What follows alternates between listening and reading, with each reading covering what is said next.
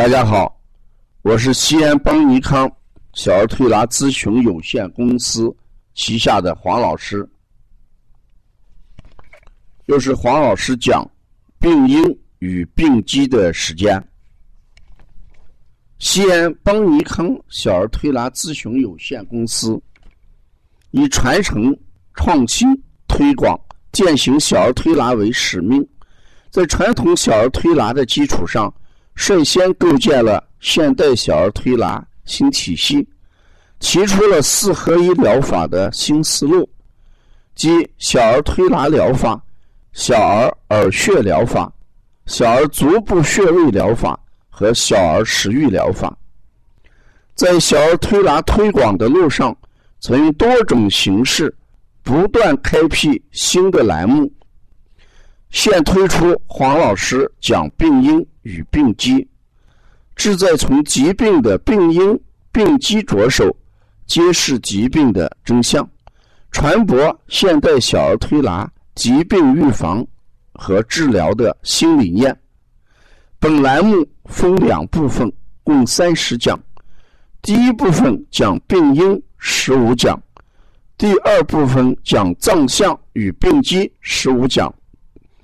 今天为第二部分的第八节，讲一下肺脏与其他脏腑的关系。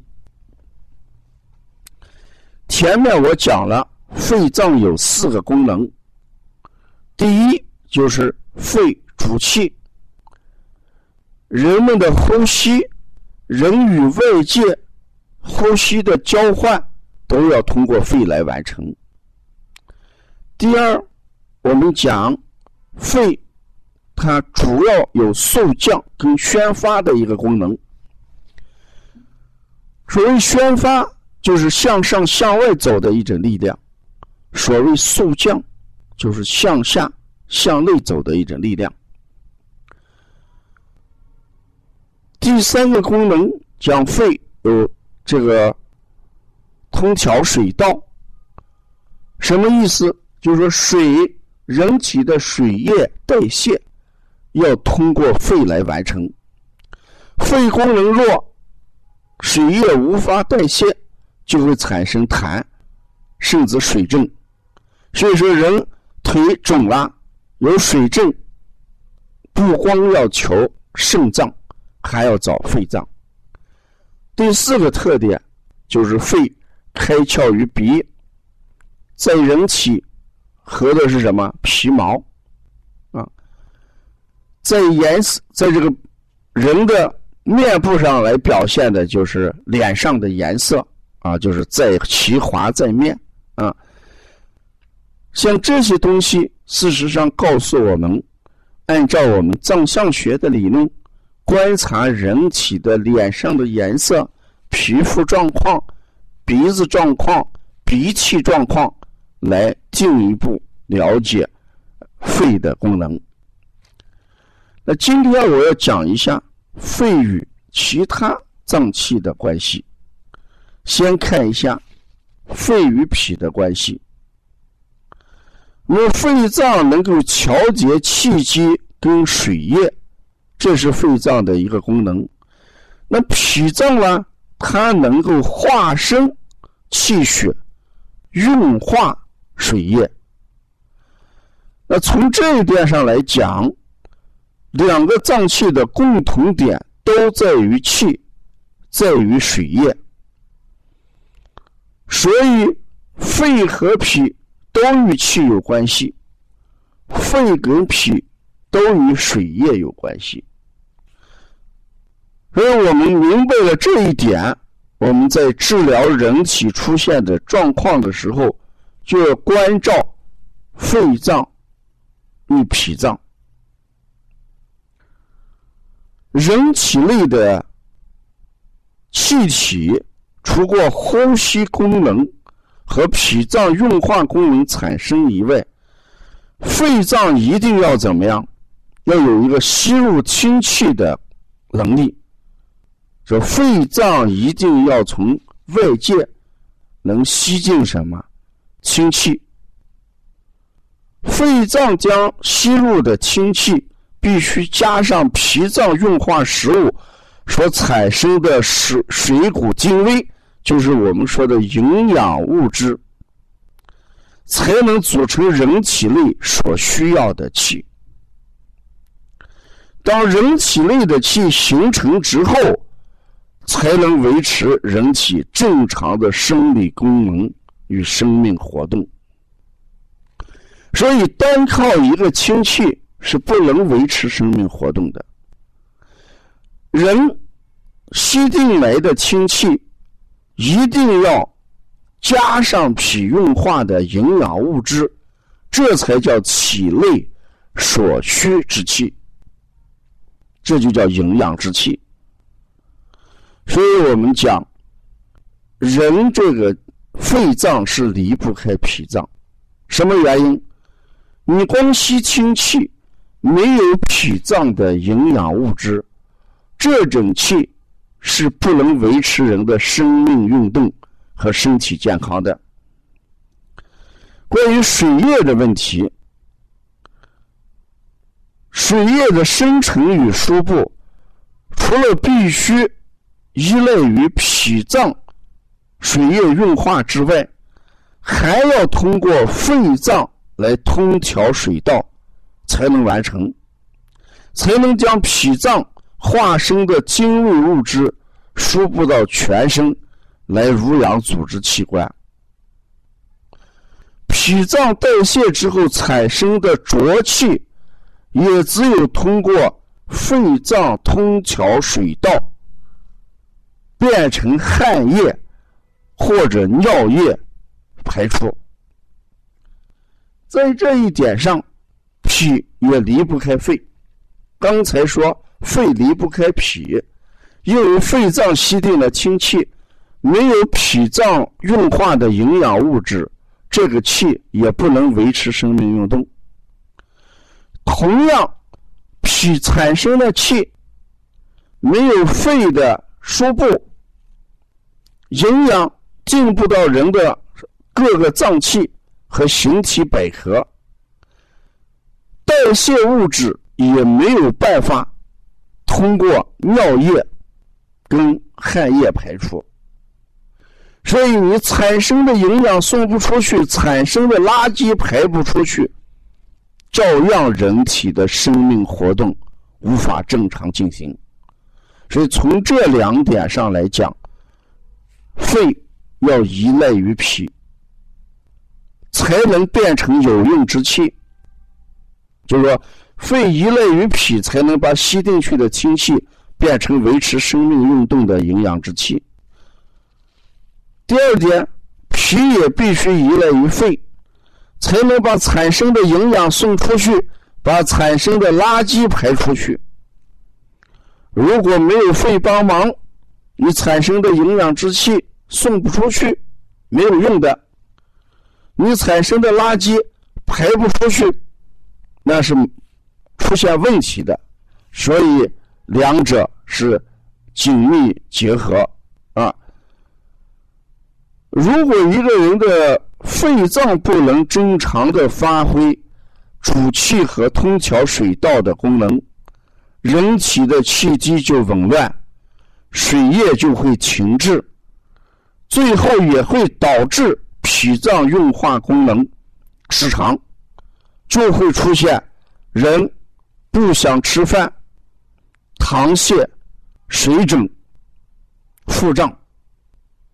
所以，人腹胀、糖泻、水肿的时候，千万不要光想的是脾的功能，一定与肺有关系。这是肺出了问题，脾脏不会好受的。同样的。脾脏如果出了问题，就会导致气血生化无源，最终也会造成肺气不足。因为肺吸进来的气不加营养物质，人体不能用，所以这种气还是没有用的，就会导致什么？肺气的这个不足。那如果人这个肺气不足的话，就会导致宣发跟肃降功能就紊乱、降低、下降，这就出现了人的咳喘，啊，会出现了人的气闷、胸闷这样的症状。所以在这一点上，肺与脾的关系是相互依赖的。我们再看一下肺与肾的关系。刚才讲肺脏具有通调水道的功能，肾脏具有代谢水液的功能。那从这一点上来讲，肺与肾的共同点都与水液有关。肺脏所具有的宣发和肃降和通调水道的功能。必须依赖于肾脏的气化作用。肾脏只有把水气化了，肺脏才能把它通过宣发和肃降给它运输出去。如果肺肾脏不具备气化功能，那肺脏是没有办法代谢水湿的。这一点来讲。肺脏代谢水湿的前期，必须要有肾脏的气化功能。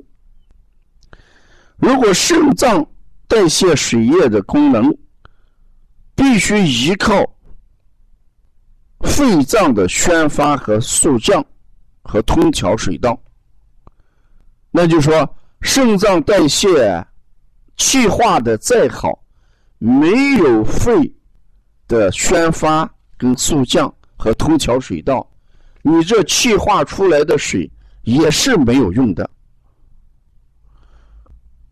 从这一点上来讲，不管是肺脏还是肾脏，只要有一个脏器不能发挥正常的生理功能，一定会导致水液停滞、尿少、水肿的情况。所以调水症的时候，一方面要看肾脏，还要看什么肺脏。肾气化功能再强，肺脏不不给你宣发，不给你速降，也是要出问题的。所以肾与肺的功能，从这一点上来讲，也是很依赖的。从五行上来讲。肺脏为精，肾脏为什么？为水。我们有一句话叫“精生水”，所以肺脏跟肾脏的关系就是母亲与儿子的关系。说肾脏、肺脏与肾脏之间的阴液的存在有相互滋生的作用，有精生水的作用。如果一个人肺脏，出了问题，那就会出现什么？精不生水，啊，精不生水。所以当肺阴亏虚的时候，就会损伤我们的什么肾阴。同样的，人体肾脏为人体阴液的根本来源，当肾阴亏虚的时候，也会影响肺阴。所以肺肾相互牵连。相互受损，将会导致这个肺肾阴虚的病症，所以我们出现了这干咳症，既是肺阴虚，也是什么肾阴虚。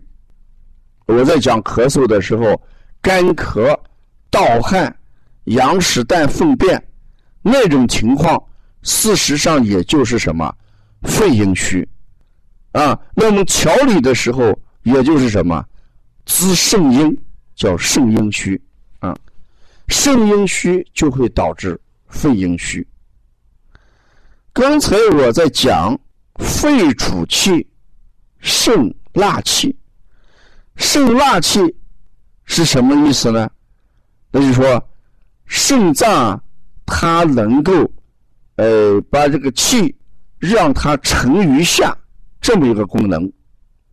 这就叫纳气，不纳气将会导致气浮于上，动则气喘。